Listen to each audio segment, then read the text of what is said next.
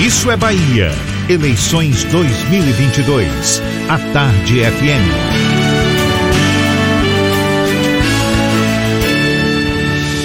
Uma das grandes preocupações no atual cenário eleitoral são as fake news. A gente muito bem sabe disso, não é? Mensagens falsas com a intenção de enganar o eleitor criando fatos inexistentes, por exemplo, que um candidato defende algo errado, como a corrupção ou a criminalidade, ou ainda distorcendo fatos.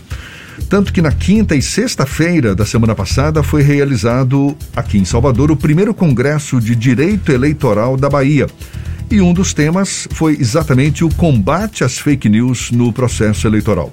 A gente fala mais sobre o assunto e conversa agora com o presidente da Comissão Especial de Direito Eleitoral da OAB Bahia, Tiago Bianchi. Um prazer tê-lo aqui conosco. Bom dia, Tiago. Bom dia, meu amigo Jefferson. Espero que todos estejam me ouvindo bem. É uma imensa satisfação uh, receber esse convite do programa Isso é Bahia. Como bem salientado, tivemos na última quinta e sexta-feira a realização do nosso primeiro Congresso de Direito Eleitoral da Bahia. É um evento que contou com a participação não só de juristas e advogados da área eleitoral daqui da Bahia, mas também de todo o cenário nacional, cujo tema, né, a hora proposto foi abordado, né, de suma importância a gente debater e combater né, no processo eleitoral a, a, divulgação de fatos imperídicos pois ou é. descontextualizados. Esse é o ponto. A gente sabe que corremos o risco de reviver nas eleições deste ano, se é que já não estamos revivendo numa determinada proporção a enxurrada de fake news que marcou a campanha presidencial de 2018. Por mais que a vigilância dos órgãos de fiscalização possa estar maior, Tiago, que a Justiça Eleitoral tenha firmado acordo com as principais plataformas digitais, por exemplo, para evitar a disseminação de fake news. Como é que você avalia a eficácia desse esforço para combater as notícias falsas durante a campanha eleitoral? Ele tem se intensificado, né? Nós temos, estamos vivendo, melhor dizendo, a, essa novidade tecnológica, esse incremento da tecnologia e ainda é um cenário um tanto quanto obscuro, principalmente para os operadores do direito.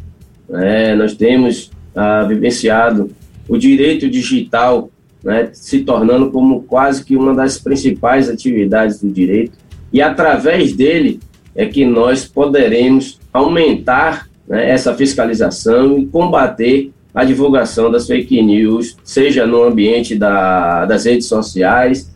Né, nós temos hoje diversos aplicativos de mensagens instantâneas, onde essa circulação de mensagens é quase que instantânea e mundial.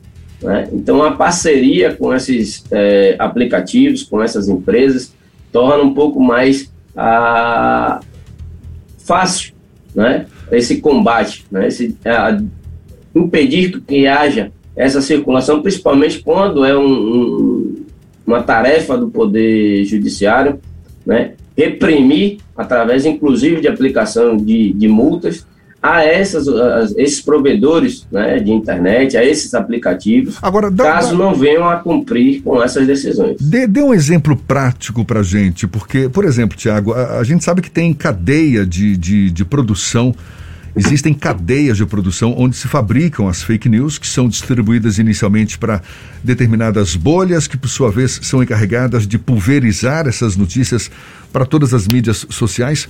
Como combater esse tipo de prática? Os próprios a, aplicativos eles já detêm instrumentos que captam né, a disseminação dessa informação. Se ela é, digamos, a, repassada através de um procedimento manual ou humano, digamos, ou se ela é, é realizada através de robôs né, que disseminam essas informações nos aplicativos. Então, é possível já, através desses provedores, através desses aplicativos, fazerem essa fiscalização, né, quando provocados, obviamente, para informar a Justiça Eleitoral se se trata né, de uma divulgação em massa de informação inverídica ou até mesmo ah, uma informação lícita. Tiago, na semana passada, o Supremo Tribunal Federal manteve uma decisão do Tribunal Superior Eleitoral da cassação do deputado estadual Francisquini, lá do Paraná, justamente pela disseminação de informações falsas sobre as eleições de 2018. O, então, o ministro Nunes Marques argumentou que a lei não poderia retroagir, já que naquele momento não haveria uma decisão sobre uma regulamentação específica sobre a disseminação de informações falsas. Essa decisão envolvendo o Francisquini, de alguma forma, tem impacto no processo político eleitoral de 2022 e nos registros de candidaturas de candidatos que eventualmente possam disseminar informações falsas tanto no período eleitoral quanto no período pré-eleitoral? Ah, bom dia, meu amigo Fernando. É enorme satisfação ah, conversar com você. É preciso fazer um recorte nessa decisão do deputado Francisquinho. Né? Não houve, de fato, uma disseminação ah, de notícias falsas pelo deputado Francisquinho. Houve, na verdade, uma transmissão ao vivo né, pelo Facebook do deputado, onde ele atacava o processo eleitoral. Dizia que haviam urnas em que não aparecia, ah, quando digitado, o número do seu candidato a presidente, né? Não havia, não aparecia a sua imagem, e sim a de outro candidato. Né? E aí ele passou, através dessa live, a fazer ataques ao processo eleitoral como um todo. Né? Quanto a, ao impacto que essa decisão pode causar no processo eleitoral, ela é imensa. Né? Primeiro, pelo seguinte fato: naquela decisão se discutia se a divulgação através das redes sociais poderia se dizer né, que a rede social seria um meio de comunicação. Por que eu digo isso? A Lei Complementar 6490, que regula exatamente o processo das ações de investigação por abuso de poder, né, prevê como uma dessas causas a utilização indevida dos meios de comunicação. E nesse julgamento do deputado Francisquini, se entendeu que a, a, a utilização da rede social seria a, através de um meio de comunicação social, que a rede social seria um meio de comunicação uh, passiva de sofrer essa interferência do Poder Judiciário. Por isso que veio né, a, a ser aplicada a sanção da perda do seu mandato e a, sua, a decretação da sua inelegibilidade. Uh, outro ponto dessa decisão é exatamente uh, a questão da gravidade.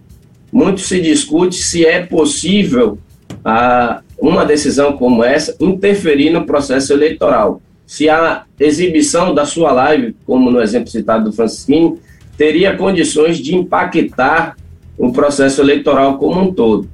Né? Essa mesma legislação, essa lei complementar 6490, ele extinguiu como requisito para avaliação dos casos o potencial que essa prática ilícita possa causar no processo eleitoral é analisado a sua gravidade. Por isso que entendeu o Tribunal Superior Eleitoral, que passou a ser referendado pela decisão do Supremo Tribunal Federal na semana passada, de que essa transmissão, ainda que no dia da eleição, possui gravidade tamanha a impactar e ensejar a interferência do Poder Judiciário na situação específica.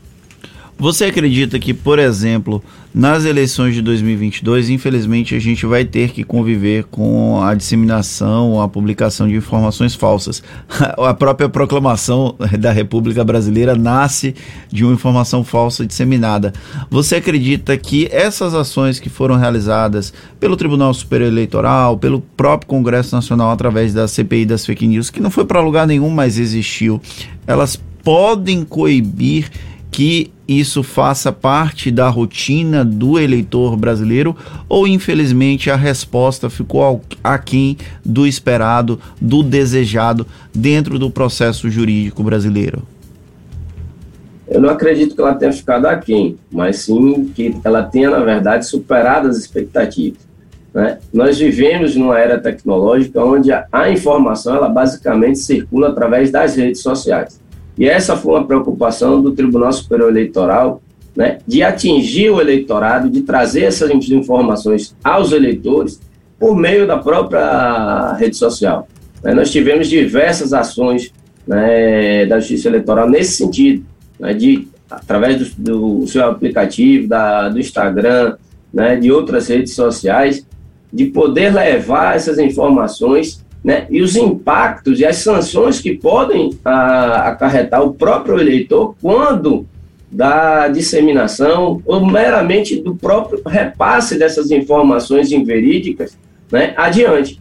Então, quando há essa participação, essa interferência da justiça eleitoral no âmbito da rede social, acredito que ela venha, na verdade, a suprir uma lacuna que existia anteriormente, né, no sentido de dar mais informações ao eleitorado, né, ao cidadão em, em geral, para que haja um combate e haja, na verdade, um próprio freio né, dessas informações por parte do próprio cidadão. Né, através da checagem da, dessas informações, o TSE tem um, um, uma página ah, chamada Fato ou Boato, onde você pode verificar a veracidade dessas informações que lhes são chegadas, né, no sentido de evitar com que essas notícias inverídicas né, ou descontextualizadas possam a, via interferir ah, no processo eleitoral e acabar, né, temos uma judicialização da política como temos visto né, atualmente. Para a gente encerrar, Tiago, como é que você avalia a chamada lei das fake news que já foi apreciada pelo Congresso Nacional, que exatamente procura regrar as mídias sociais, inibir a disseminação das fake news? Para muitos juristas, até mesmo esse projeto se mostra insuficiente porque ele diz que a imunidade parlamentar se aplica para a lei, ou seja, se um deputado ou outro parlamentar propaga uma, uma notícia falsa, a plataforma teria receio de retirá-la para não ferir a imunidade e o judiciário teria que lidar de novo com um texto que, que não é claro. De fato, é uma lei ineficiente? a lei ela só vem a, a, se tornar eficaz na prática. Né? Como a gente ainda tem esse debate no, no âmbito do Congresso Nacional, quanto mais a, aprofundado o tema, quanto mais debatido, maior a possibilidade dela a, atender às expectativas não só dos legisladores, mas do próprio cidadão. Né? A questão da imunidade parlamentar ela é, ela é um pouco complicada de se aferir, porque muito embora ela se aplique e retire eventual sanção das palavras ou dos votos e manifestações proferidas por esses parlamentares, nós precisamos analisar o sentido né, em que essas, essa fala, essa a liberdade de expressão do, do parlamentar, ela é externada. Né, precisamos fazer essa analogia, né, é, essa conexão, melhor dizendo, se aquela palavra, aquele voto, aquela opinião externada possui vinculação com o exercício do seu mandato parlamentar. Né? Se houver essa vinculação, essa conexão, né, é possível que haja né, a, aplicação desse instituto da imunidade parlamentar. A gente não pode né, tornar qualquer ato, qualquer fala proferida simplesmente pelo uh, parlamentar esteja passível de exclusão de responsabilidade por, pelo ato cometido. Né? Então é preciso, é preciso que a gente aprofunde um pouquinho mais esse debate, né? assim como a lei das fake news, o próprio Código Eleitoral está né, tá sendo um, um, debatido no âmbito agora do Senado Federal, mas que foi a, aprovado a regime de toque de caixa pelo, pela Câmara dos Deputados. Então é preciso que a gente amadureça um pouquinho mais, mas também a gente não deixe passar o tempo para a gente não perder exatamente o time né, dos valores históricos e momentos atuais na aplicação da legislação que se pretende introduzir no ordenamento. Tá bom. Tiago Bianchi, que é presidente da Comissão Especial de Direito Eleitoral da OAB Bahia, muito obrigado. Bom dia e até uma próxima, Tiago. Bom dia, Jefferson. Bom dia, Fernando. Um abraço a todos. E nós, da Comissão de Direito Eleitoral da Bahia, nos colocamos à disposição para sempre que precisarem. Tá certo, valeu. Agora 8h47 na tarde FM.